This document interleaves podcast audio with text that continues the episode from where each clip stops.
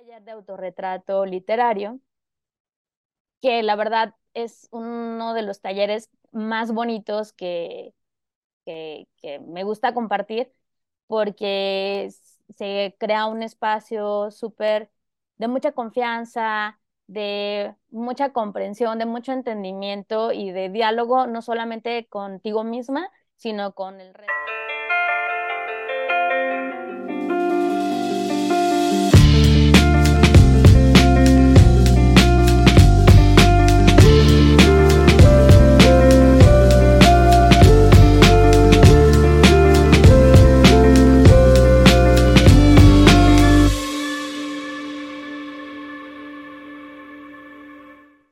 Hola geeks, ¿cómo están? Bienvenidos a un nuevo episodio de Gigi Podcast, un proyecto de Geek Girls MX. Geek Girls MX es una comunidad creada por mujeres que buscan hacer de su pasión un proyecto de vida. Yo soy Yani y estoy muy contenta porque hoy me acompaña Sutiel en esta charla. Ya tenía un rato que no venía a platicar con nosotros. Y de invitada especial tenemos a Ángel, lo cual también me hace doblemente feliz. Entonces, bueno, pues pinta para hacer un buen episodio.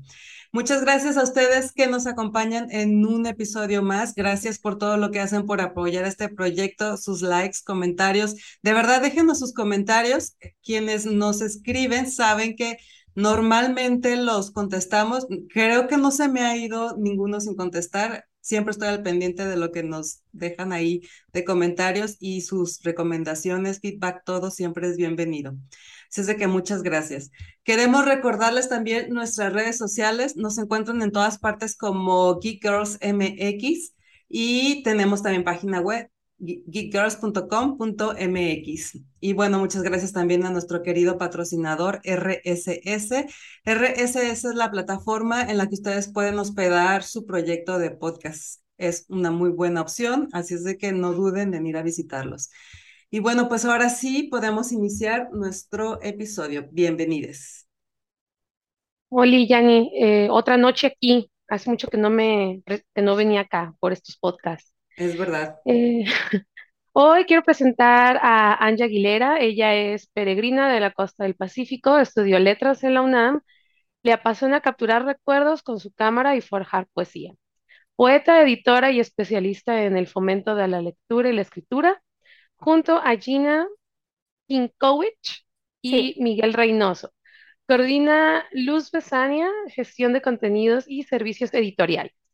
Fundadora de Astrolabio de Hipatia, eh, respuesta editorial a favor del conocimiento y anfitriona junto con Claudia Islas de Las Correcaminos, que es un podcast de poesía y otros textos en Petit Comité. Sus textos aparecen en una docena de antologías y su nombre tiene una entrada en la letra A del Diccionario de Escritoras en Guadalajara. Eh, desde el 2019 tutela talleres de escritura creativa exclusivos para las mujeres, creando una analogía entre las labores textiles y la escritura femenina, en, lo que, en los que aborda las preocupaciones y ocupaciones de las mujeres contemporáneas, su relación con sus ancestras y el devenir de su futuro. Hace mucho que no leía, perdón. Anja, bienvenida. Muchas gracias por acompañarnos hoy. Muchísimas gracias, eh, Sutiel, por la invitación y pues también a las geekers por eh, pues crear estos espacios de encuentro para poder pues platicar de nuestras pasiones, nuestras pasiones geeks y nerds y demás.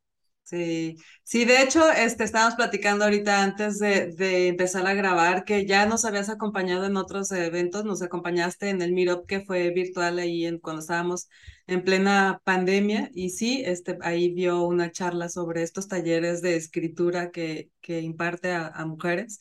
Pero antes de entrar con los talleres de escritura, queremos que nos cuentes un poquito de ti, ya de dónde eres, dónde creciste. Ya vimos que estudiaste letras en la UNAM, eso me hace pensar que estabas en, eh, en la Ciudad de México antes, ahora estás en Guadalajara. Cuéntanos un poquito de ti. Sí, bueno. eh, yo en realidad soy de Cihuatanejo Guerrero, que Cihuatanejo es un pueblo costero de, de Guerrero y allí pasé parte de mi infancia y después mi papá pues quería como que fuéramos a, a una escuela pues con cierto nivel académico que no existía en el estado y me mandó a estudiar a la Ciudad de México para poder entrar a la UNAM, ¿no? Entonces, viví 10 años en Ciudad de México, bueno, cuando era todavía Distrito Federal, y después me fui a vivir a Los Cabos. Allí en Los Cabos viví 8 años y me dediqué pues a la docencia y a, a los medios. Estuve como correctora de estilo y editora en una revista que se llamaba Los Cabos News. Después trabajé en, otras, en otros medios y también como copy, además como docente en, en, la, en una universidad de allá y en una secundaria y era voluntaria también como eh, asesora del Instituto Nacional de Educación para los Adultos. Entonces, básicamente como que la docencia, los medios era lo que hacía. Y em, en un encuentro de escritores conocí a mi esposo, que él es de acá, es, él también es escritor, él es Miguel Reynoso, vivía acá en Guadalajara y pues me dijo que viviéramos juntos y yo le dije, sí, pero vente a Los Cabos y él me dijo, ah, no, porque trabajo acá y no sé qué, mejor vente tú y luego ya nos vamos. Y pues yo me vine a Guadalajara y la verdad es que me encantó, eh, me gusta mucho, además vivo en el centro de la ciudad, así que para mí es como un espacio súper padre, me conecto muchísimo con, con su gente, el espacio público es mm, fácilmente transitable y pues me ha hecho muy feliz vivir aquí y conocer eh, gente con los mismos intereses que yo, ¿no? Sobre todo de la escritura y de la poesía. Sí, es lo que pasa con Guadalajara, ya luego que, estás, que están acá, que vienen para acá, no se quieren ir. sí, ya, Me, ya, me, ya me gustan las tortas ahogadas. Este, todavía tengo ya te la comes en bolsitas, si te la comes en bolsitas ya estás adoptada. Ah, no, te falta, ese, te falta el nivel Super Saiyajin. Sí, sí, todavía no alcanzo el nivel Super Saiyajin, pero sí exijo mi, mi ciudadanía tapatía, la verdad. Ya digo ocupo, o sea. Ah, ya, ah, con eso, ya, ya, ya, está. Okay. Ocupas es básico, entonces sí, ok, ya, estás aprobada. Muchas gracias. Oye, pero ¿por qué, por qué letras? ¿Por qué decidiste estudiar letras? Cuéntanos. Pues en realidad, eh, la haz cuenta que de todas las cosas que podía hacer una niña y una adolescente en un pueblecito, que además era como una niña eh, sobreprotegida, pues nada más, o sea, conocía muy pocas cosas y una de ellas era la lectura, ¿no? Mi papá leía mucho, le gustaba mucho la lectura y era un hábito que, que fomentaba en mí. De hecho, mm. Eh, cuando viajaba él por cosas de trabajo, eh, siempre a mi hermano le traía juguetes y a mí me traía libros, ¿no? Y entonces a mí como que esa conexión de la lectura con él y la facilidad que yo tenía además, porque desde chica siempre me fijaba como que en la forma en que se escribía correctamente, que las faltas de ortografía o así, pues fue como que lo que me fue llevando a estudiar letras, porque además cuando decidí estudiar letras, era una carrera como que solamente me iba a dedicar a leer y que era lo que más me gustaba entonces, ¿no? Entonces dije, pues letras está, está como afín a lo que me gusta y ya. Fue lo que, lo que sucedió. Ah, pues definitivamente tienes una, un muy bonito hábito y mira que, que de hacerse hábito se convirtió en tu, en tu profesión. Yo, yo creo que la lectura es un hábito, pero más que un hábito es una habilidad, una herramienta súper poderosa en, pues en todos los tiempos, ¿no? Pero sobre todo en, en, este, porque creo que eh, cada vez se fomenta menos y, y sí hay una gran diferencia entre las personas que, que acostumbran leer y las, y las que no. Por ahí dicen, ¿no? Que los libros hasta salvan vidas. Yo sí creo. Sí, definitivamente. Aunque también creo que, eh, pues hay como muchos niveles o muchos tipos de lectura y, considero que en este siglo eh, se lee muchísimo, se lee muchísimo más de lo que antes se leía, porque además de que la escritura, eh, bueno, la, educación ha llegado a más gente, pues nos comunicamos por medios eh, electrónicos que requieren una comprensión lectora, a lo mejor mínima o básica, pero pienso, por ejemplo, cuando, cuando Facebook comenzaba, pues era así como escribir y fotos, ¿no? Escribir y fotos. Y ahora ha cambiado pues con los formatos de video y se ha vuelto como más interactivo, pero igual en WhatsApp pues antes era todo con texto. Sí, Ahora ya sabes a quién, o sea, a quién se le facilita escribir y a quién no, aquí ¿no? O sea, no. porque tienes Sí, mil audios de alguien y no tienes casi textos. O incluso los emojis, ¿no? O sea, pero que también los emojis comunican un montón de cosas. O sea, sí. ¿para qué vas a eh, perder tiempo, pienso yo, escribiendo algo cuando lo puedes expresar con, con un emoji? Creo Sí, que es como sobrevivencia humana, ¿no? Sí, pero yo realmente me refería a, a la experiencia que tiene el, el agarrar un libro, leerlo y sumergirte en la historia y echar a volar tu imaginación y, y identificarte con los personajes, o sea, el, el hábito de la lectura como, como como Tal, sí, sí, sí. Entonces, creo, creo que ese, es, esa actividad es la que se ha perdido, porque precisamente sí hay mucha más información y sí hay muchas más cosas que la tecnología facilita, ¿no? La, la escritura y, y pero y, bueno, hay audiolibros que ya te evitan, yo soy usuaria de los, de los audiolibros porque igual dejé de tener tiempo para agarrar un libro y, le- y leer y este, ya para cuando lo quiero hacer en la noche antes de dormir, o sea, a los cinco minutos ya estoy dormida porque ya estoy cansadísima. claro. Pero entonces empecé a, a- usar este recurso de los audiolibros y sí, o sea, por supuesto cumple con la, con la función de informarte y de aprender lo que quieres aprender y etcétera pero no es esa experiencia en la que, en la que estás en, totalmente consciente y tu, y tu, más bien tu conciencia se, se sumerge ahí en, en, en, en, en la historia que estés leyendo durante el tiempo y que se te pasa la media hora y la hora y tú sigues leyendo y, y ni cuenta te diste. Ese tipo de, de cosas. Ya creo que ya casi a nadie le gusta, ¿no? Ya es más, son más como de, ay, no, yo me pongo el resumen en YouTube y listo. Sí, No, sí, ser personas. Sí, yo sé que sí, pero, pero hay, hay menos, creo yo. No sé, igual estoy Ah, ¿saben qué? Un día en mis fuentes nada confiables de podcast, por ahí leí que había bajado eh, el porcentaje de lectores este año. El año pasado estaba con base al año pasado porque era con entre una asistencia a la FIL o qué tantas personas habían comprado libros en la FIL, con qué tanto interés habían mostrado en una encuesta. Repito, en mis este, bibliografías no confiables de panfletos del metro,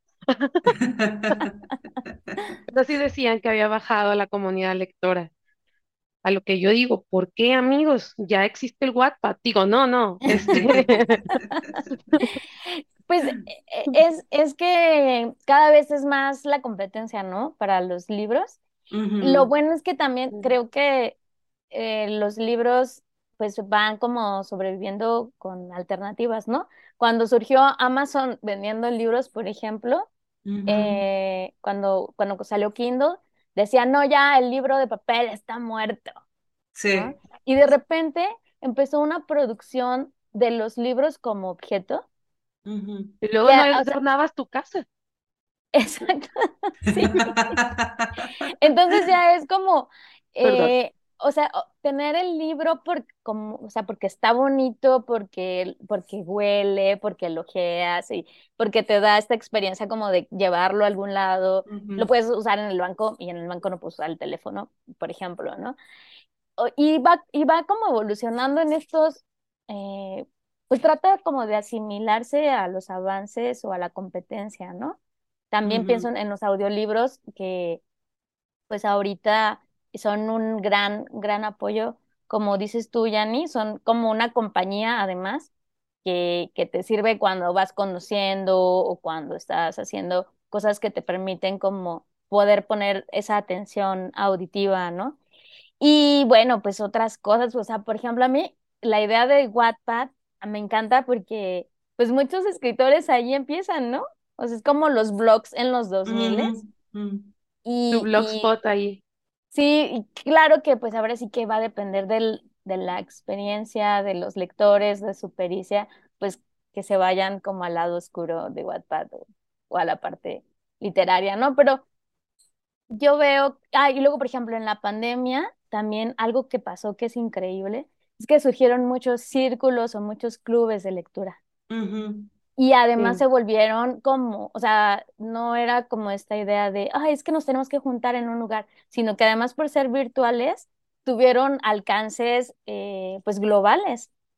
Entonces, también eso ha generado un consumo mayor de literatura, sobre todo yo he notado que de literatura fantástica, de terror, de horror o de ciencia ficción y que además está muy acorde con lo que estamos viviendo, ¿no? En 2019 no hubiéramos imaginado lo que íbamos a vivir durante la pandemia, ¿no? Entonces, Sí, eso te permite como, bueno, pues cuántas teorías conspiranoicas no hemos escuchado, ¿no? Desde entonces, y pues que forman parte o que pueden alimentar cualquier teoría de ciencia ficción y crear historias increíbles.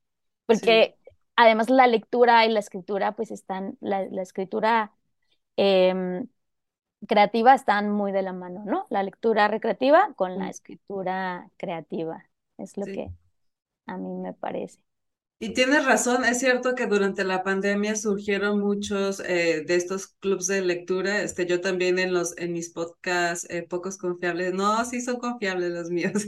Este, varios Ay, perdón. varios de los podcasts que yo escuché, que yo empecé a escuchar, este eh, el tema era alrededor de un libro, ¿no? O sea, era, era, era una persona que tenía un club de, ah, bueno, hay dos en particular que son los que sigo escuchando hasta el día de hoy, que, que, que era, es alrededor de, de un libro, la, las personas estas son mujeres, ambas, este, leen un libro, tienen el club de lectura, leen el libro entre todos y al final se hace como una conversación, un análisis del libro desde los diferentes puntos de vista, ¿no? Porque también eso tiene de, de mágico los libros, ¿no? Que ta- cada quien lo interpreta según su, Claro, su, su, su historia. Y este, y bueno, hace el podcast de, de eso, hablando sobre el libro y sobre la interpretación del libro. Y este, y sí, bueno, eso, eso no estaba, no estaba antes, no, no sucedía antes. Yo antes de pandemia sí iba a un club de libro presencial. Y eh, básicamente la, la dinámica era esa, ¿no? Te seleccionabas un libro, lo leíamos entre todos, nos juntábamos semanalmente para platicar sobre el libro. Súper ñoño, ya sé, perdónenme, pero bueno, es de las cosas que de repente uno, uno hace. No me pongas ojitos, Utiel, tú ya sabías que iba a un club de lectura. Oye, y No, a ver, bien. yo quiero saber qué, le- qué leían, o sea, ¿quién escogía las lecturas o cómo era? Entre todos, ah, obviamente había un, este, una persona que era como quien, él también estudió literatura, letras, este, acá en, en Guadalajara, y él era Miguel Méndez, si me estás escuchando, saludotes.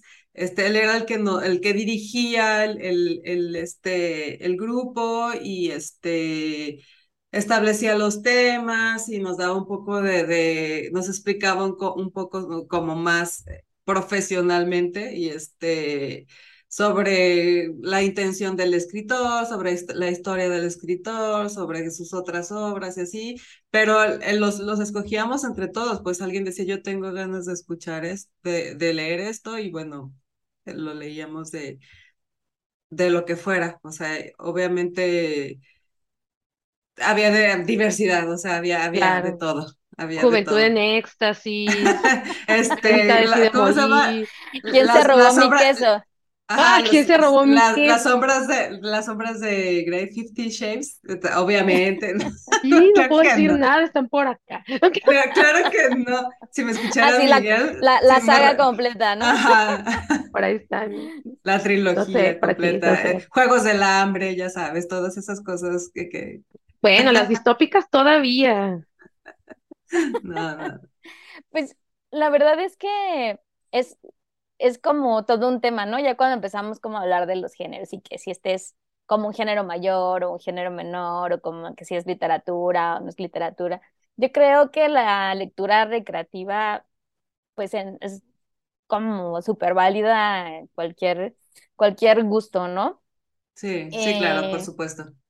sí, y además también, por ejemplo, yo peleaba hace poco con, con un, con un cuentista que es Ujú. como eh, la autoridad del microcuento o de la minificción aquí en, aquí en Guadalajara, y decía, no, no, no, es que ahora el problema es que ya surgieron demasiados talleres de escritura y entonces todo el mundo quiere escribir y publicar sus libros y eso afecta. Y yo, pero ¿a quién le afecta? ¿No? O sea, sí, Ujú, ujú. pues a la literatura. Y yo, "Mm, pues yo creo que no, porque la literatura, pues, o sea, es como la literatura es lo que se queda fijo en el tiempo y ya, ¿no? Y si alguien escribe y no escribe increíble, se la va a pasar súper bien y va a llenar a sus amigos de libros en su casa y todo, y, y- ya no pasa nada, ¿no? O sea, creo que el, la función tanto de la lectura como la escritura se está cumpliendo in- in- independientemente de que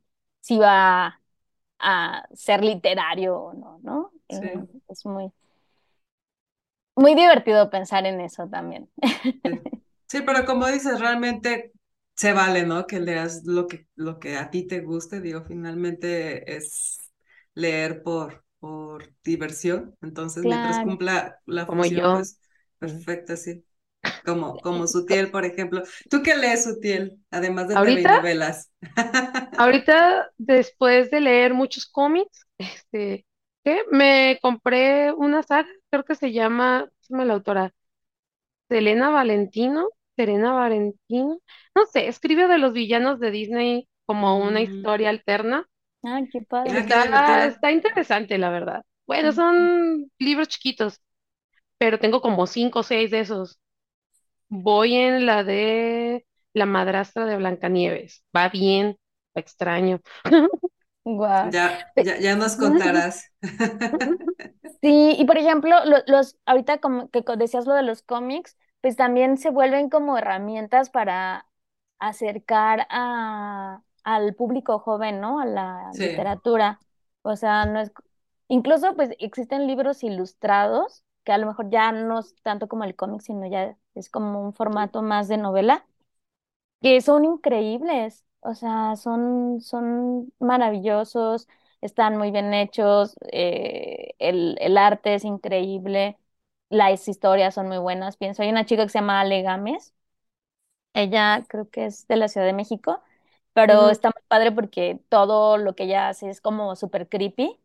Todas sus historias son como de muertos y de fantasmas, pero no como para asustar, sino como un estado de los personajes, ¿no? Entonces, la verdad, tú, tú ves sus ilustraciones o lees sus historias y son como extrañas porque los personajes son muertos, aparecidos, fantasmas, pero las historias son muy, muy, muy bonitas. Lo estaba Y, buscando acá.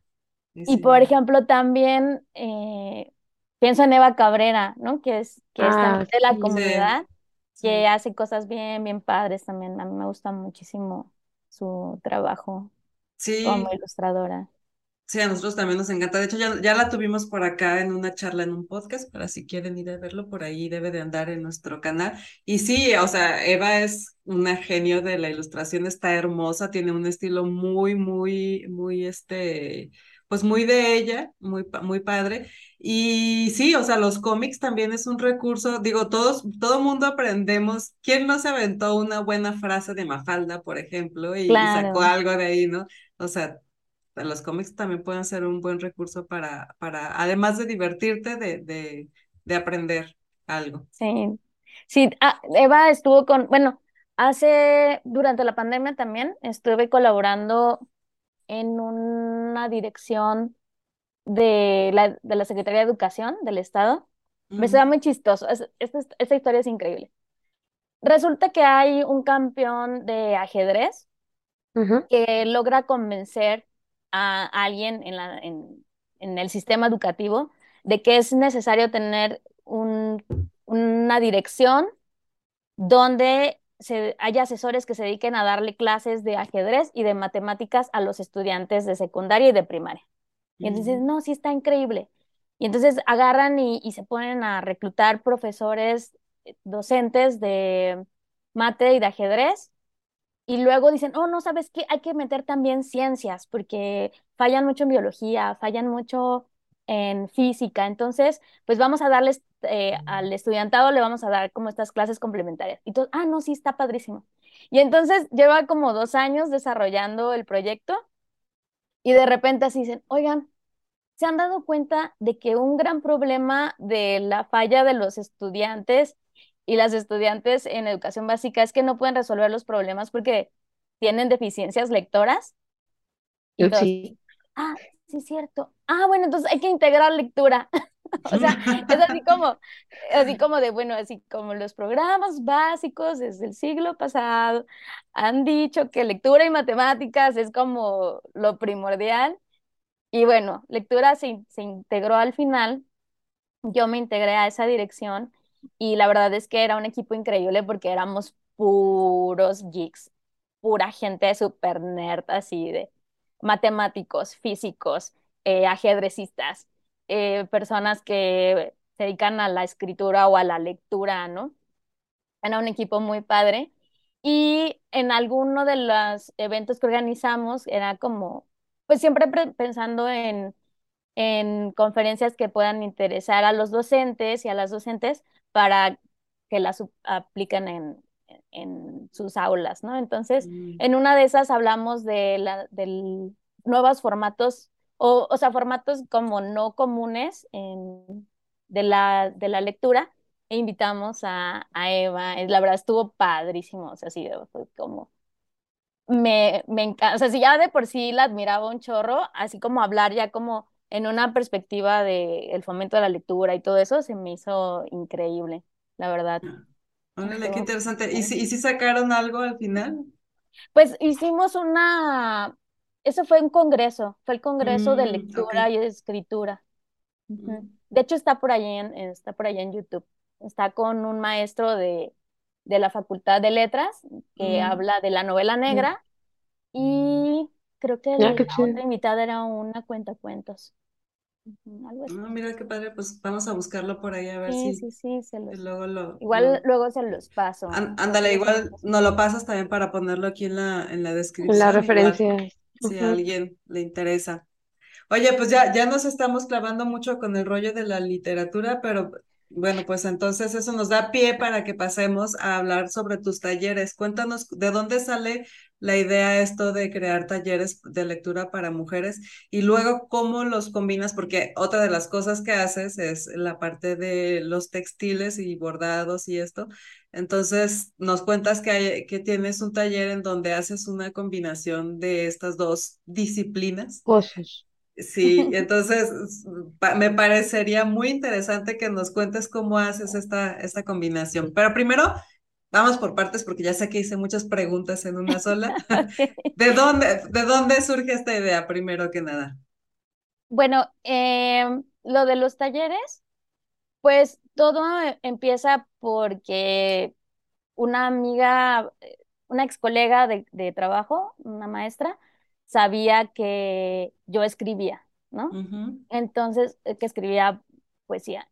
Entonces, para unas, para las actividades de, previas a la marcha del 8M del 2019, creo, o del 18, me dice, oye, ¿nos puedes ayudar preparando como un taller de escritura para, pues, para antes de la marcha?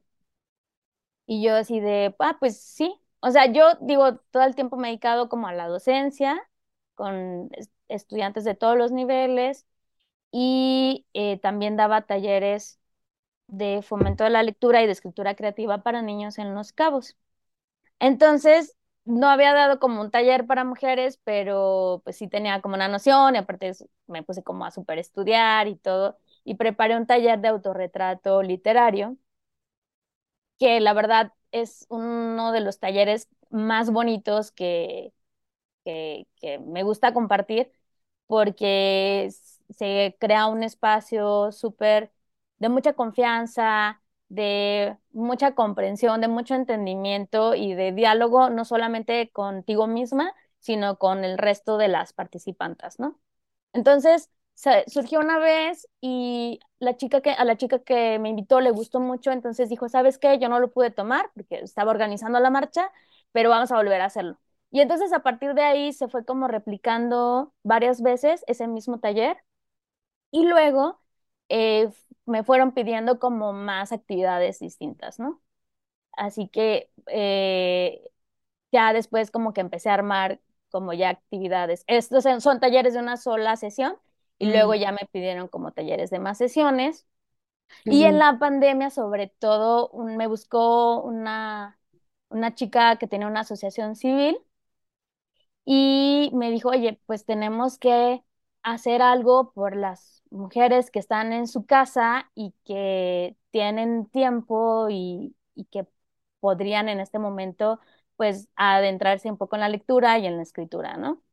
Y la verdad estuvo muy padre porque ella organizó que estas, que, varias mujeres de, de comunidades marginales, creo que en Tonalá, pudieran acceder a, a- a equipos para que, con internet para poder tomar los talleres y que otras chavas pusieran el dinero para además poder eh, pagar, para poder pagarme a mí, ¿no? Porque además, pues yo también era como que sí tenía que preparar las clases, entonces había ahí pues un, un apoyo económico. Entonces estuvo padrísimo porque eran un montón y tenían pues experiencias súper distintas, entonces se, se creó un espacio muy bonito, un espacio eh, de mucho cariño, de mucha comprensión y además con unos textos increíbles, ¿no? La idea era hacer como una segunda parte, pero ya después como que estábamos entre que salíamos, no salíamos y ya la gente empezó como a ocupar sus tiempos, pero lo que hice fue como volverlo a hacer con otras, con otras chicas y es así como he ido, esta- he estado como dando esos talleres. Luego en la secretaría, en la dirección que les comenté, estuve con chicos de secundaria, eh, también dándoles talleres en línea, dándoles talleres también de verano de escritura creativa. Y en ITESO también he dado algunos talleres en el Hospicio Cabaña. O sea, yo voy a como a, don- a donde me inviten, yo les hago un taller. Y no sé si ya me pasó lo de las labores textiles. No, o- te quería preguntar primero, este, todos estos talleres han sido eh, en línea, to- o sea, ningún... No, en el Cabañas eh, lo di Ah, presencial. En ITESO eh, fue presencial también, han sido presenciales. Y en el 2019 también di uno presencial. Bueno, sí, ese fue antes de la pandemia. Luego ya el de después de la pandemia di este que se llama Hilvanando mis recuerdos, que es como el que, como el que ahorita es como mi bebé más querido, ¿no? ¿Y cuáles son los temas que, o, o depende del- de la institución con la que estés trabajando, es el- son los Sí, temas que... ajá. ¿qué tratas? Me estaba perdiendo y yo, ¿de qué estamos hablando? ¿Qué hacemos en estos En los talleres? talleres. Yo tengo un Ajá. papel y una pluma, Dios mío. Por ejemplo, em, en los talleres para mujeres me gusta mucho tratar pues la escritura autobiográfica, ¿no? mm, Creo que eh, siempre se ha pensado, o sea, existe como un prejuicio de que en la escritura válida, por así decirlo, es la que habla de los temas universales. Y entonces la maternidad no está considerada, por ejemplo, como un tema Mm, universal porque los hombres no se embarazan, ¿no? Por así decirlo. Ah. Si la mitad de la población somos mujeres, es de, ¿por qué no va a ser universal, no? Entonces me gusta trabajar este, esto de lo autobiográfico y me gusta em, que las, que las personas, las mujeres, las chicas que están en estos talleres tengan experiencias primero lectoras de otras autoras, o sea, casi siempre son talleres donde leemos autoras y luego hacemos ejercicios de escritura eh, también sobre los temas de lo que leemos, ¿no? Entonces, Mm. por ejemplo, leemos a Margaret Atwood, a Rosario Castellanos, y así, ¿no? Casi siempre es prosa, no, de hecho casi no doy, estos talleres no son de poesía, son más bien como cartas o como autobiografías en prosa, pero ahora sí que pues hay para todo, o sea, lo que me pidan lo, lo podemos ir armando, ¿no? Y también he dado talleres para docentes, para para maestros que quieren enseñar a sus estudiantes eh, la, sobre la escritura, ¿no? Escribir de manera creativa. El, el público más complejo, yo creo. El, el, el de, el Sí, de, el de jóvenes o adolescentes, supongo que va a ser como, no sé, no lo sé. sí, Este, pueden ser horribles. Este,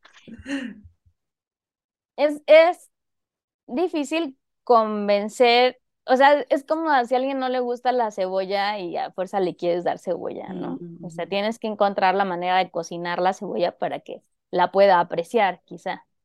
Entonces sí requiere mucho trabajo, mucha dedicación y Paciencia. paciencia.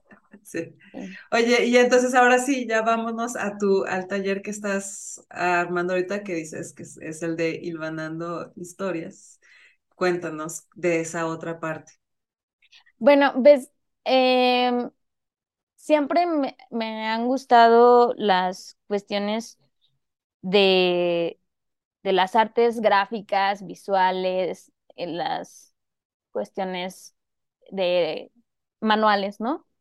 Entonces, en- yo mucho después de haber empe- entrado a la carrera de letras, me di cuenta, conocí, supe que existía, por ejemplo, el diseño, una carrera de diseño gráfico. Mm, Y mm, entonces llegué con mi mamá y le dije, oye, es que acabo de descubrir una carrera y yo no sé si... Y me, mi mamá pensó que le iba a decir derecho o contabilidad, ¿no? Entonces le dije, diseño gráfico, y mi mamá así de, ¿what? O sea, así de, apenas estoy asimilando que estudies letras, así de, o sea, no, no va a suceder. Y este, y ya sé. Y ya, bueno, entonces, pues ya durante la carrera, pues ya tomaba yo talleres. Enfrente de, de la Facultad de Letras está la Facultad de Arquitectura y tiene un museo donde daban talleres de escultura, de dibujo, eh, de cosas más artesanales como papel hecho a mano. Y entonces ahí yo empecé como a, a complementar o, o a llenar esa parte como de hacer mm. cosas, ¿no? Y em, fue como me fui acercando a las labores textiles. Ah, yo, mi papá nos enseñó a mi hermano y a mí a hacer tie-dye cuando éramos chicos. ¿Qué es eso? el tie-dye es em, este teñido que se hace con muchos colores, que, hace, que amarras la ropa y le Ah, pones ya. como amarillo y azul y queda como hippie, que de hecho es, africano, pero, pero se puso de moda en Occidente a partir de la de los hippies, que eran los que imitaban estas ropas africanas. Y me invitó una amiga, Dora Moro, de Casa Teodora, y me mm, dijo, pues ármate un taller de tie-dye. Entonces, estudiando, porque soy súper ñoña, me puse como a estudiar la historia y el no sé qué, y descubrí otras, otras técnicas de teñido. Una japonesa que me encantó, que es el, el shibori, que se hace con una planta que se llama índigo y que, que tiñe azul. Ok. Ujú. O sea, es así como, yo siempre he sido como muy escéptica y científica y así, pero eso fue como una conversión casi casi a la Pachamama. Aunque Sara dice, no te vuelvas hippie, por favor. Sara Miao me dice, no te vayas a volver hippie. Y, y entonces me fui como, o sea, entender, conocer como estas cosas increíbles que vienen de la naturaleza, como las fibras textiles, las, las plantas que tiñen, las semillas, las flores que tiñen, se me hizo como bien interesante y eso me llevó al bordado. Ok. Entonces, el bordado, pues es como una de las conexiones que yo tenía con mi abuela, eh, y, y mi abuela, pues es como una figura muy importante en en- en mi vida. Así que después de, de tener como por este lado las labores textiles y acá lo de las La letras, literatura, ajá. me di cuenta de que había una conexión, porque por ejemplo, la palabra texto, la raíz es textil. Y de Ah, ahí me empecé a dar cuenta de que existe un lenguaje en la escritura y en la literatura que está conectado con, con la costura. O sea, es de repente el hilo de la historia, Ok, ¿no? ya, La trama del cuento.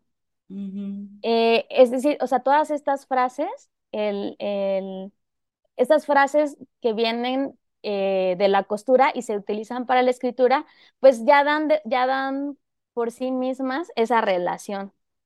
Entonces yo ya lo único que hice fue como indagar un poquito más, ¿no? O sea, por ejemplo, ¿Y qué las, encontraste en esa indagación?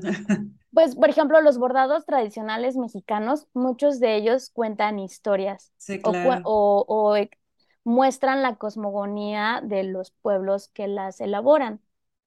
Entonces, em, por ejemplo, hay un, hay un bordado de Oaxaca que se llama Hazme si puedes. Y tiene Ah, una sí. canción que dice, Hazme si puedes, si no eres mujer ni lo intentes. Ah, Wow. y entonces ahí, A ver, vamos a buscarlo. A ver, ¿qué dice? Necesito Ajá. hacer unos comentarios en Twitter. ¿A qué? sí, está padrísimo, porque entonces, por ejemplo, ¿cómo puede, qué, qué tipo de bordado se podría conectar a, a- digo, ¿qué, sí, qué escritura o qué tema de escritura se puede conectar a ese bordado? Pues la maternidad, ¿no? Mm. Aunque, bueno, eh, podría últimamente ser. y ha- se ha vuelto esto muy debatible, pero en, en, en la esencia, pues había como esa relación. O luego, por ejemplo, hay un, hay un tipo de, de costura de patchwork brasileño que eh, se llama fushiko. Fushiko significa rumor o chisme, de manera literal. Y el fushiko surgió en los, en las haciendas algodoneras donde las esclavas con la, con las sobras, los, las telas sobrantes que les daban las dueñas de las casas, se hacían sábanas o se hacían ropa de casa, eh, manteles, Ujú, etcétera. Entonces, ellas se juntaban después de la faena, después de los trabajos, a hacer los, a hacer estos parches y se ponían al día, o sea, platicaban del día al día, eh, de lo que pasaba, ¿no? Pues ya que el patrón se quiso pasar de listo con una morra, o que el capataz le dio de golpes al marido de no sé quién, y entonces no es que fueran, o sea, no es, no era el momento del, no era la hora del chisme, era el momento en que estas mujeres se reunían a ponerse al día para cuidarse a sí mismas, para cuidarse Sí, unas a otras, ¿no? sí, sí. Mm. Entonces, eh, pues es lo que es la manera en que yo relaciono la escritura autobiográfica, sobre todo, con estas, estas labores. Entonces, primero les hablo de la labor textil, luego leemos un texto que se relaciona con, con ello y luego ya escriben sobre esto, ¿no? Sobre, sobre eso. Y mientras igual están, o sea, sí bordan, sí se ponen a bordar ahí o hacer algo. Sí, de hecho, en, en ITESO, hace dos años, di un taller que se llama Remendar la Memoria Mm, y leíamos y iban bordando. Y apenas en la Carlos Fuentes, también en marzo, di ese mismo taller y estábamos ahí pues leyendo. Ahí fue difícil, no, no, no escribimos tanto porque hicieron como unos cambios con los horarios y nos cambiaron a la zona de niños, entonces de repente era como difícil concentrarse para escribir, pero en el bordado, la idea era reflejar en el bordado, pues las ideas que íbamos rescatando de la lectura, ¿no? Entonces, también hay un intercambio de, de la forma, o sea, lo que está escrito también se puede pasar al, al bordado, ¿no?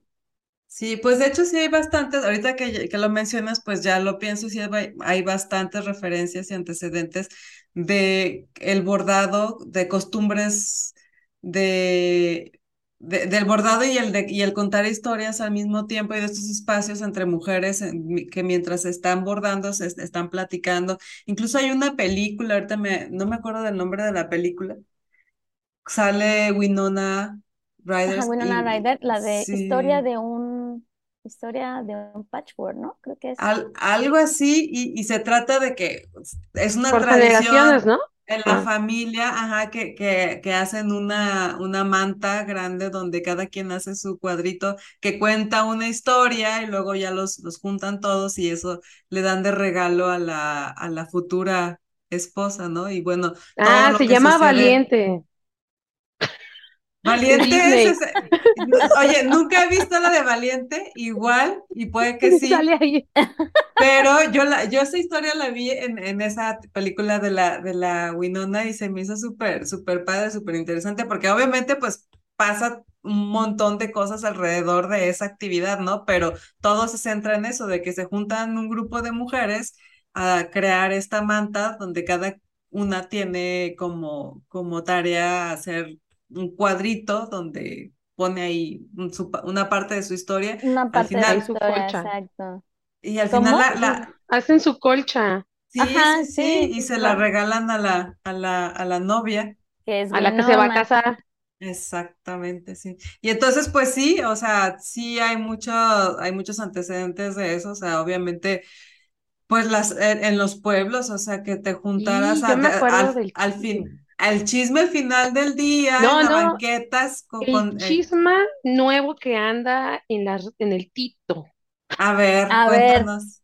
No sé si conozcan a esta chica que es promotora cultural de pueblos indígenas ah, y lo sí, que Luz hace ella es, sí, a Luz Valdés, que por ahí, bueno, entre los chismes de la capa y el de noche, eh, hay uno donde le pidieron a unos artesanos que tejieran unas telas con su, pues, jeroglífico, eh, sus monos eh, de identidad de su pueblo.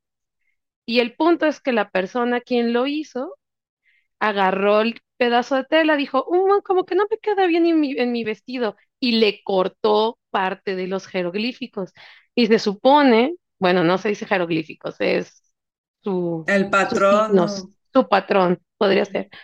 El punto es que esa parte que le corta cuenta parte de la historia del pueblo. Oh. Entonces, pues tiene así como, como si hubieras agarrado una hoja de papel, lo hubieras roto a la mitad y lo hubieras regalado como libro. Entonces, pues no, ¿dónde está la primera parte? Mira qué manera de cambiar la historia tan práctica. Ajá, porque ellos como que tejían la parte de la historia del pueblo en, en esos bordados, pues. Sí. ujú. Ay, yo, yo así en el chisme del TikTok, no me digas, a ver.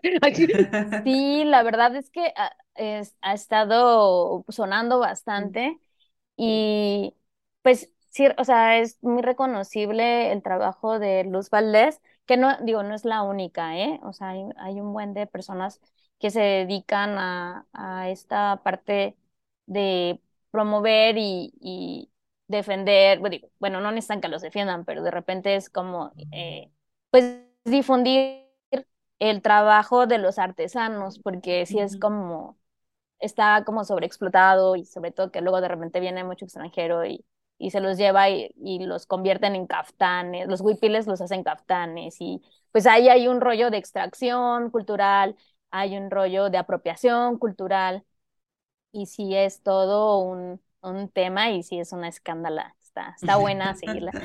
Eh, la película se llama Recuerdos de Amores Pasados en español. Es, no, o sea, no puedo con, con ese título.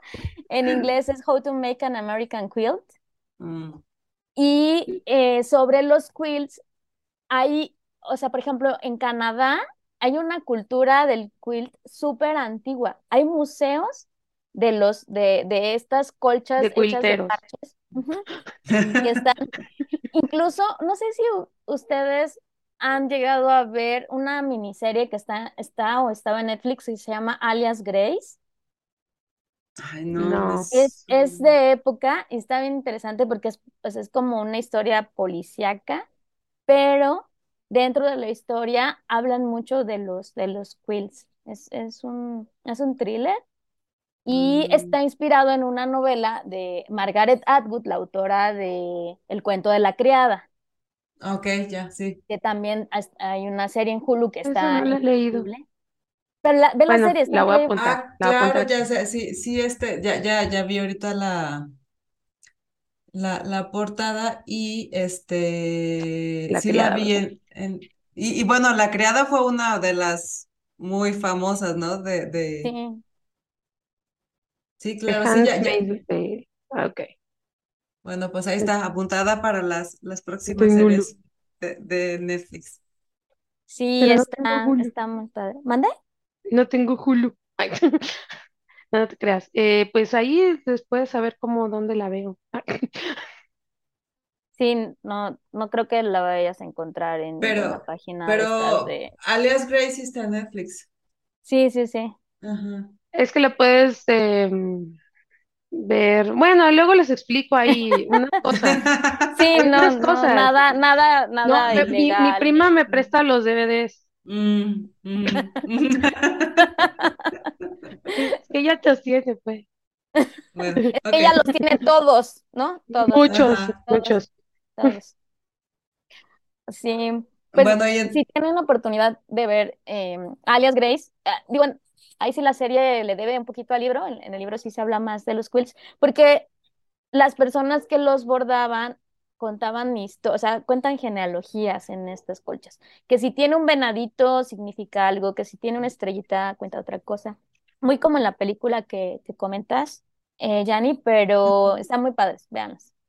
Es que me imagino si alguien me diera una colcha y me dijo, cósale un cuadro y el cuadro tiene que tener todo lo que representa tu vida, obviamente le pondría un tarro de cerveza. Pero, Claro, Pues sí, pues sí. yo Ajá. también. y ahí por ahí al lado del tarrito, un librito, el loguito de Geekers. No, está, está muy difícil ese Algo, algo, algo japonés tendrías que ponerle también, Un ¿no? continuará. Ajá. ¿Tú cómo Supongo que así armarías? va, ¿no? Sí, ¿tú cómo armarías el tuyo, Yanni?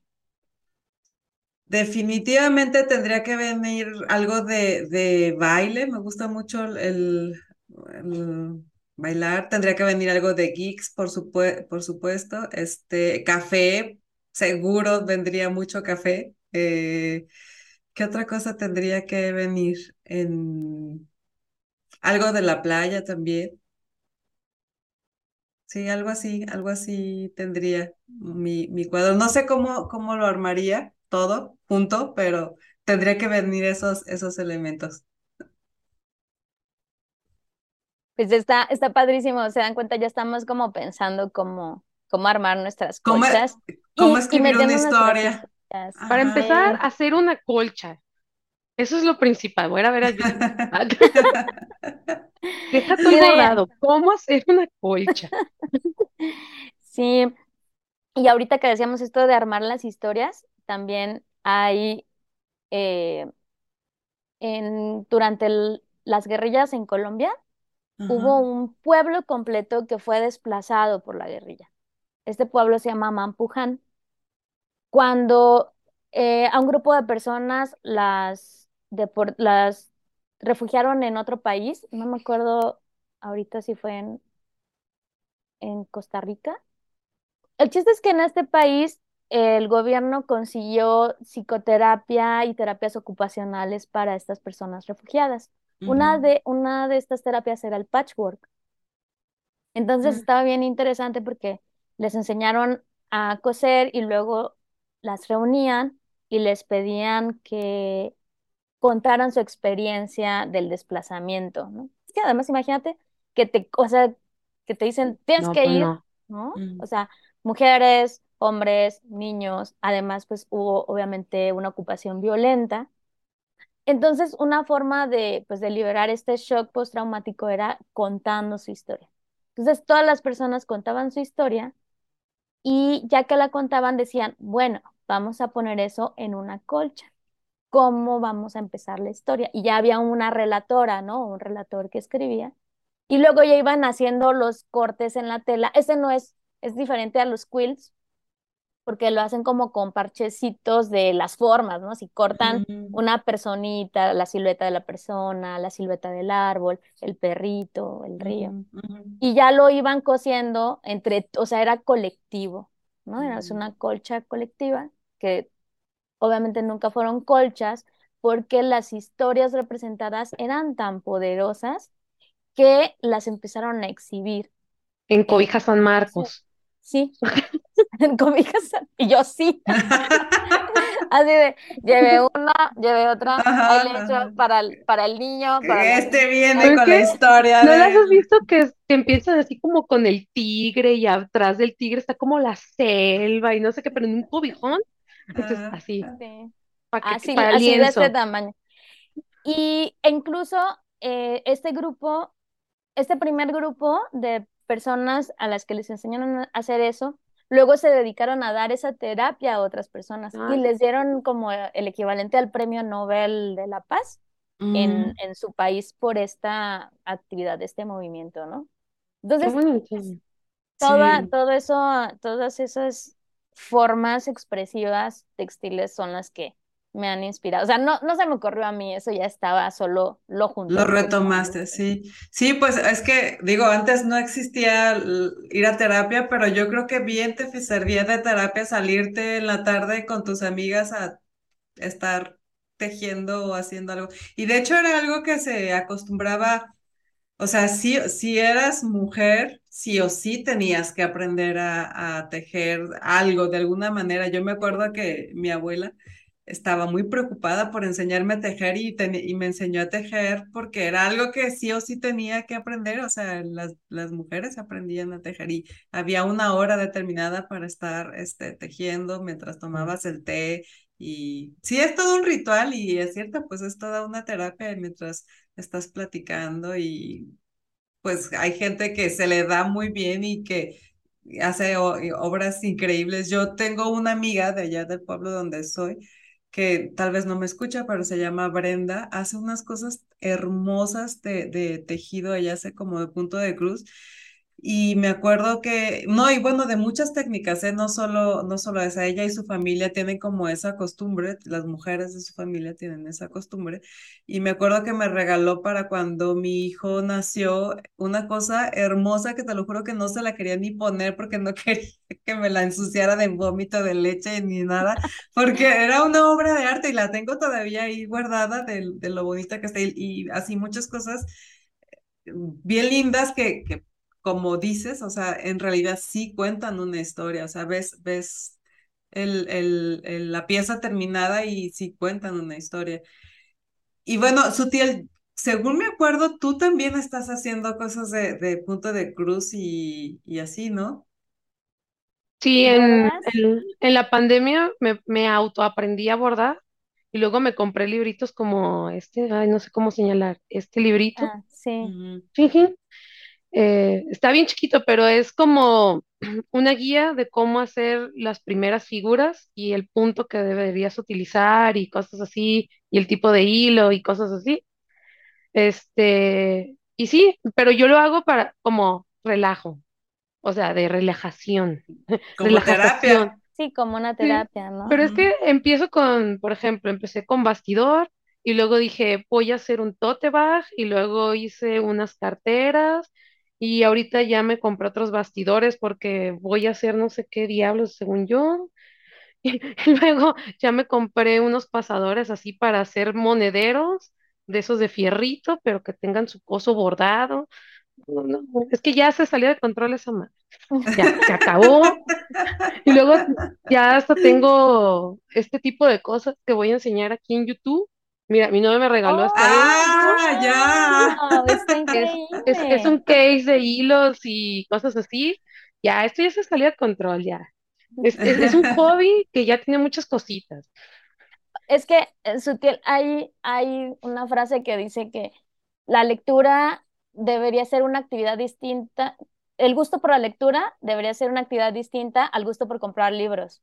Y en el caso de las Ujú. bordadoras, también, o sea, el gusto de bordar debería ser una actividad distinta al gusto de comprar cosas para bordar. Upsi. Es que tengo las dos y tengo No. las dos, Jesús. Yo soy de Sí, esas personas que tienen libros que no ha leído durante años y luego los ve y dice, este año será tu año libro, pero no, luego compra otro libro y luego lo, y dejo ese pobrecito. Igual tienes ovillos de hilos este, sin Sí, abrir que nunca has usado, de es que colores dije, que... están en barata. Ahí estaba la barata, estaba yo la barata. ¿Qué hacía? Era, era una compra obligada. Sí, sí, además, digo, los, los hilos suelen ocupar menos espacio que los libros, entonces también es como ¿no? Así como, vengan, vengan, vengan. Pero sí, luego son más difíciles de guardar. Sí necesitas algo para estarlos, para, para guardarlos, porque si no se empiezan a deshilachar y se hace todo un, un rollo ahí. Los libros, como sea, los puedes acomodar en cualquier mueblecito bien acomodaditos y les pones una maceta de para que no se caigan y ya con eso la, la haces, ¿no? Más o menos. Pero sí, por ejemplo, me he enfocado a que esos bordados que hago, como no les encontraba mucha utilidad más que aprender a bordar, lo que hice, algunas te, te pregunté, ¿no? ¿Qué querías que te bordara? Y casi todos esos bordados son, a una amiga le gustan los girasoles, entonces Ay, bordé qué unos girasoles. Ujú. A un amigo le gustan los Simpson, bordé un Homero Simpson gigante. Y esa es mi historia, sí. Mi historia es bordar cosas que les gusten a mis amigos y se las regalo. Sí, no tengo nada de Ya. lo que haya bordado yo. Ah, qué No, padre. Yo últimamente eh, bordo, o sea, leo algún poema de alguna amiga Ah, conocida y bordo sobre ese poema y ya pues, se lo doy, ¿no? También. qué Eso, padre. eso lo voy a hacer, va, se, se siente chido, se suena bien. Sí, sí, te, te va a gustar, Sutiel, es muy padre. Yo leyendo El Marqués de Sade. No es cierto. No quiero decir, este es horario familiar. Otra vez.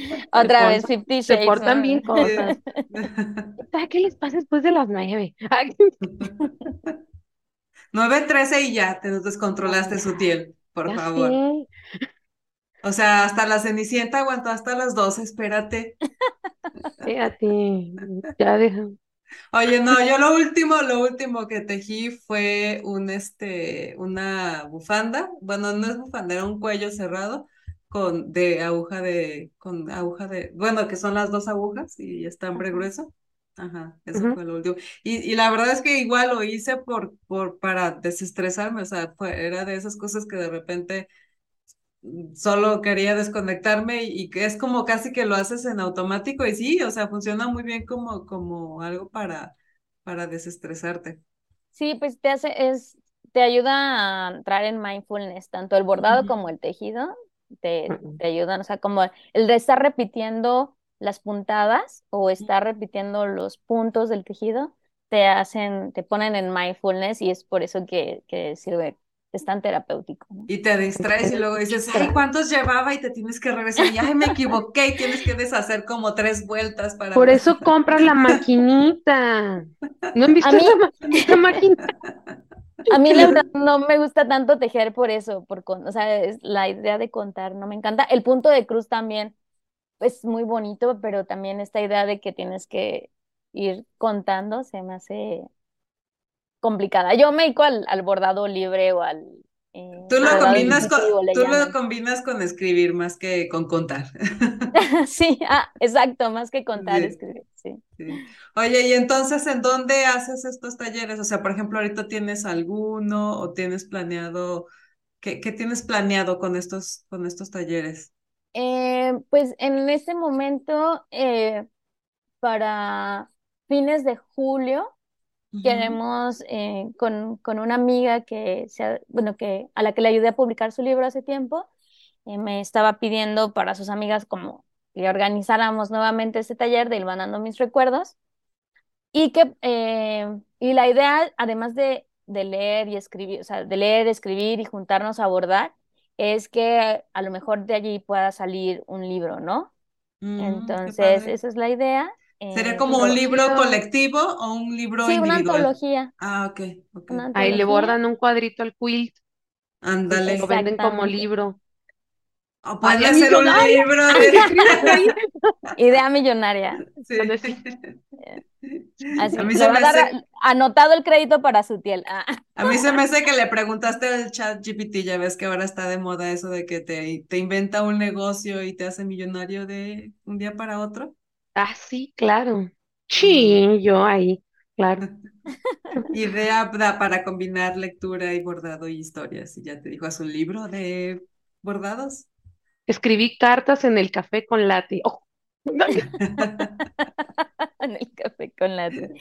Sí, pues eh, la idea es em, que suceda en Casa Teodora, porque ahí tengo mi Eso te iba a estudio preguntar. también, Ujú. ajá, en Casa Teodora y que sea sabatino, pues para quienes tienen como pues un horario eh, extendido, Complicado cada laboral. entre semana, pues Ujú. que los sábados se lo regalen para, para un encuentro de escritura, ¿no? Em, aquí, pues yo les diría que sigan mis redes para que estén al tanto de en cuanto, de en cuanto salga el taller, se puedan inscribir. Pues Y déjanos sí. tus redes. Ajá. Déjanos todo. Sí, déjanos todo porque si no. Desparrámate. Ah, no, ok. en redes, en redes. En redes. Y, oye, yo así como de con la faja toda la noche. Bueno. Ah, sí, desparrámate. Así de, ya vamos a, ya vamos a A, cortar, a cortar. no puedo sí. respirar. Así ya me puedo esparramar, sí, gracias, Sofía. Así de, así de, oye, tu foco está fallando. No, estoy pálida porque ya no me llega la sangre a la cabeza. Oye, ¿por qué de pronto te ves morada? Así, no, estoy. Eh, en Instagram estoy como arroba Anja Mandala, Anja es con J, o sea, se, se lee. Anja Mandala, es Anja Mandala, en el bordado, el teñido y la encuadernación. Ujú. Y eh, como si quieren consejos, ayuda para escribir, terminar, pulir o publicar su libro, eh, me encuentran en arroba Luz Besania, Luz con Z, Besania con V. Y en Facebook igual. Es, bueno, no, es arroba anjamandala.mx y arroba Luz Besania. ¿Y qué más tengo? Este, pues ya, oigan, Facebook, Instagram. Yo ya ando stalkeando el Instagram, ya, X. Yo ya me Yo- voy, ya, ya me voy escribiendo. Yo Ay, no ya las stalkeo desde hace rato, entonces yo ya los tengo ahí. Sí, ya, Pero ya y, nos seguimos mutuamente. ¿y, y qué más haces? Porque, porque de- decía en tu bio que también te gusta la foto, por ejemplo. Ah, pues hago fotografía. ah, me gusta mucho la foto de naturaleza. En Los Cabos me dedicaba a la foto de naturaleza y también a sociales. También los sociales me, me encantan porque soy súper fiestera. Bueno, era, era. La vida, la vida me ha llevado a la adultez de manera vertiginosa. Entonces, eh, me gusta mucho la foto social, o sea, se me hace como bien Mm. padre, pues como poder plasmar eh, el resultado del esfuerzo que hace una persona en, en- en organizar un evento, ¿no? Un evento que además es para compartir. Entonces, me gusta mucho la foto social, me gusta la foto de naturaleza, sobre todo de reptiles. Este, tengo por ahí de aves. En mi Instagram de, tengo también un Instagram de foto, es Anja Aguilera Foto. No van a ver nada de naturaleza porque tengo todo atorado en un disco, en un disco duro que no puedo Y rescatar. est- está por salir a Instagram, pero nada más falta que se libere del disco duro. Sí, sí, no, ya, o sea, voy a buscar. Es que me falta como un cable o algo así, entonces pronto me actualizaré, lo prometo. Y, em, y también tengo un podcast, un podcast Mm, cierto, con, cierto. con Ciertamente. Claudia Islas, eh, que ella es otra, ella también es poeta, ella está en Culiacán y sale cada dos martes. Es, empezó como, eh, también salió, surgió de la pandemia, es un podcast donde nos juntábamos a leer porque no podíamos ir a los encuentros de autores y, e invitamos a escritoras, escritores o promotores de la lectura que quieran hablar o compartirnos textos sobre un tema determinado. O sea, son sesiones temáticas y la idea es que cada quien, Claudia y yo hosteamos, pero también compartimos textos que indagamos y nuestros, nuestras invitadas o invitados también nos comparten textos de su autoría o textos que les gustan sobre el tema. Ok, oye, pues di- también dinos cómo te encontramos con el podcast para sumarlo aquí a mi lista de podcasts sí confiables, Sutiel. Tú lo puedes también sumar a, a- empezar una lista de podcasts sí confiables. Pues es arroba las, porque, come- las correcaminos. Ah, las correcaminos, cierto. Bueno, también lo vamos a poner ahí en la descripción para que el- este, pues más fácil. lo mencionábamos. Me acuerdo que era con una chica que se llama Islas. ¿Sí? Sí, Claudia Islas. Ajá. Por comprensión. Gracias, lo acaba de decir Sí. Sutiel. Pero hace una hora, puede ser que no me acuerde. Oye, es como justo en este momento estoy cayendo, me está cayendo el 20 de, de por qué mencionaste Valiente hace rato, ¿Por qué? porque es uno de tus personajes favoritos. Claro que Porque no. es pelirroja como tú. ¿Mm? Y China. Y, Y valiente. Porque usa el arco. Sí, Ah, solo te un vestido de terciopelo. ¿Qué? Ah, no. Solo te, Claro, solo, o sea, solo te falta el arco, Sutiel. Lo demás ya lo tienes, hasta el terciopelo. Ay, el castillo y el dinero. Pero acuérdate ella, que eso no es lo ella lo, ella desprecia eso. Ajá. No, ella desprecia que el príncipe venga a decirle, ¿qué onda, mija? Necesi- me necesitas para aquí manejar el, el changarro. Y ella dice, no, no, no, Jesús, yo, me, yo manejo sola, yo me mando sola. Así. Así. Y ya hace un berrinchazo y se lo queda. Ah, excelente. Metas de mi vida. A ver si eres valiente. Ay, Ah, perdón, ya, ya, ya estoy publicando. Descubierta. Ajá. Hmm, De lo que hablábamos. Entonces, las correcaminos. Podcast de poesía y escritura. Es Sí, ¿verdad? correcto. Sí. Sí, sí.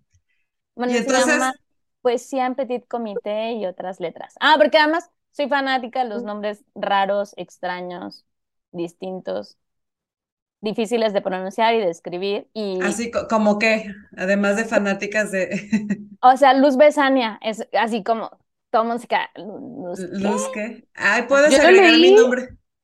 Y dije, ah, ah, chinga, chinga. Sí, eso sucede.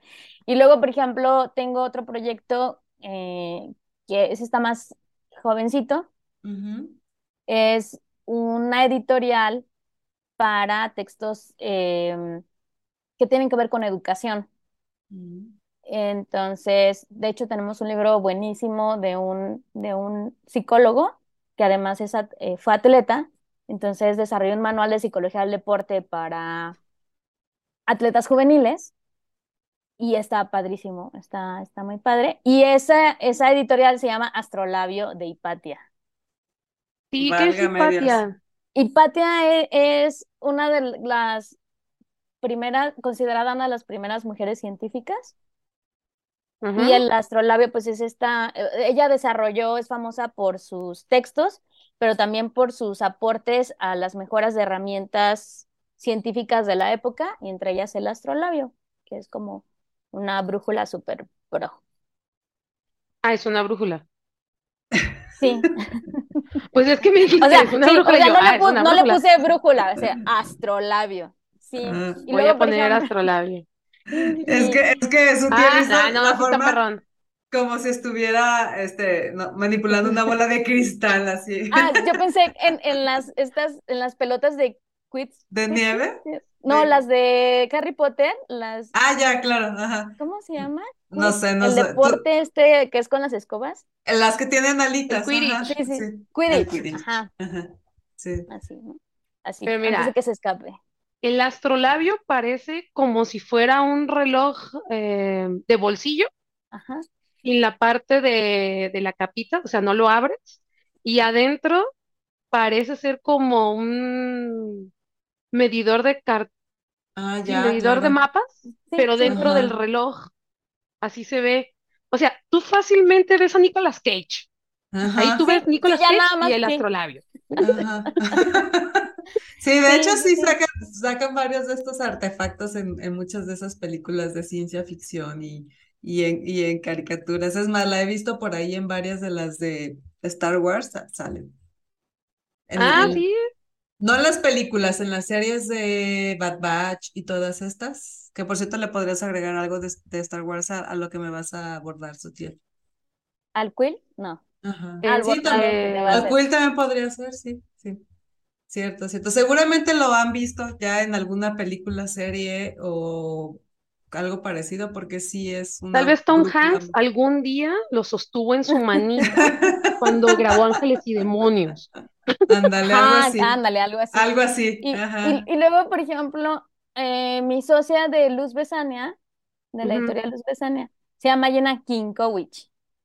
Mm, Sí, vale. también le dije, apenas están así como de, ¿te llamas Anja, Ania, Anja?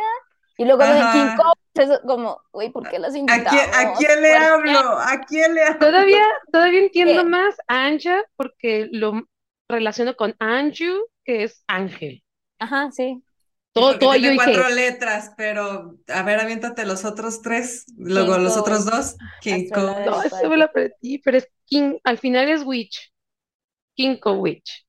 Oye, te voy a presentar con, con- con mis primos. ¿eh? Yo también, la familia de mi mamá les dio por ponerse nombres muy extraños.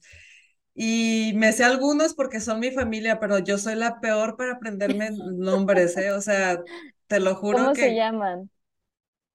Ana Jansin Yejetsin, que por cierto, ella también ya la tuvimos aquí en un podcast porque ella es súper, es, es una chica biker, entonces tiene su club de motos. Y bueno, Ana, Ana Jansin Yejetsi, Coimbra, eh, Said Gilmar, Anadir Nuradin, eh, no sé, te puede. Es un trabalenguas, puedes hacerlos, No, los, en vez de los, los tigres que fueran tus tres primos, Sabdi, ajá, en lugar de decir tres, tres tigres, puedo decir tres nombres de mis primos y ya sé, Ajá. está cañón, está cañón. Este, no, hay, hay muchos, hay muchos nombres muy extraños en mi familia. Y bueno, el mío también de repente puede ser extraño, por eso lo dejamos en Yanni, porque luego mucha gente, que ya se hizo más popular, pero durante mucho tiempo tuve muchos problemas yo con, ¿qué? ¿Cómo te llamas? Por eso lo, lo, lo recorté a Yanni era la, fue la manera más, Claro. más fácil de que la gente se acordaba de mi nombre. Sí, eso pasa con los nombres raros y ya pues me, me dice, de hecho Marugami me dice, o sea, tú no aprendiste, ¿verdad?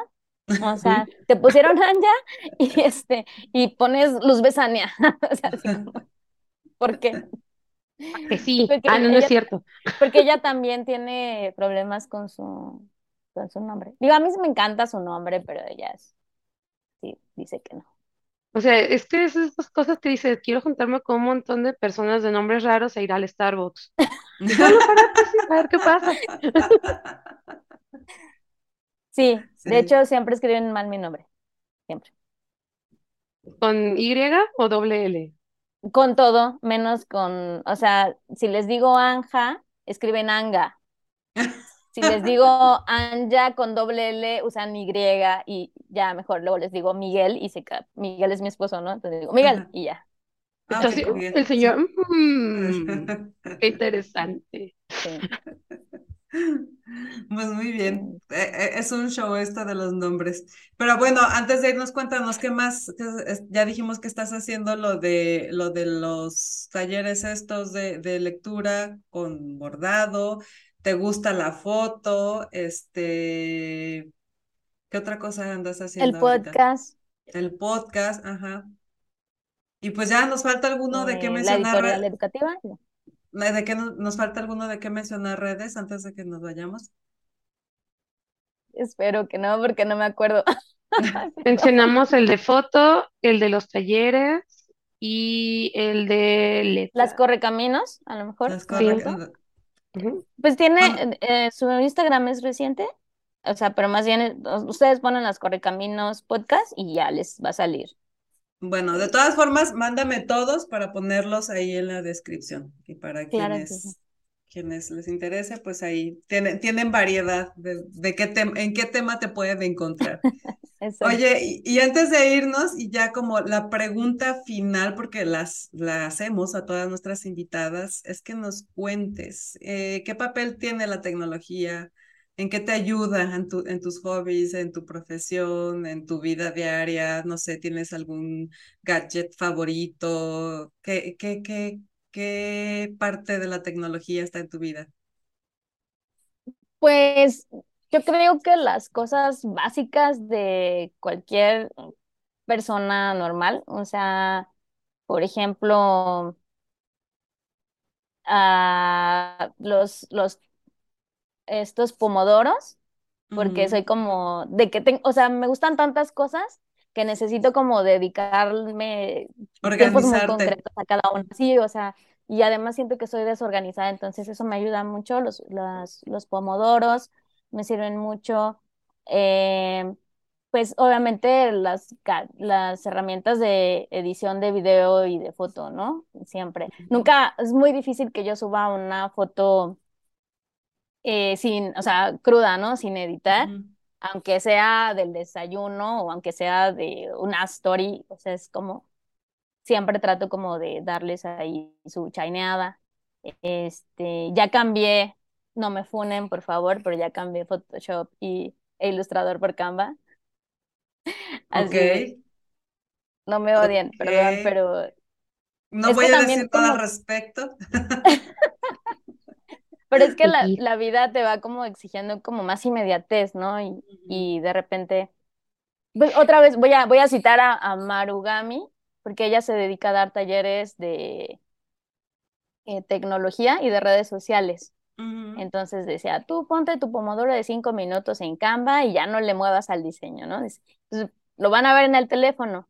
Entonces, claro que hay cosas que requieren más tiempo, ¿no? Por ejemplo, la, ya la foto profesional, pues claro que, o sea, se edita en Lightroom, o sea, la edito en Lightroom, en el monitor, no en el teléfono. De hecho, ya me siento bien señora así porque estoy como en el teléfono, así como de, ay, aquí. Alejándolo para... Sí, yo toda una señora ya. Entonces, si necesito una pluma, mis dedos no alcanzan a hacer esta edición. Sí, casi, casi.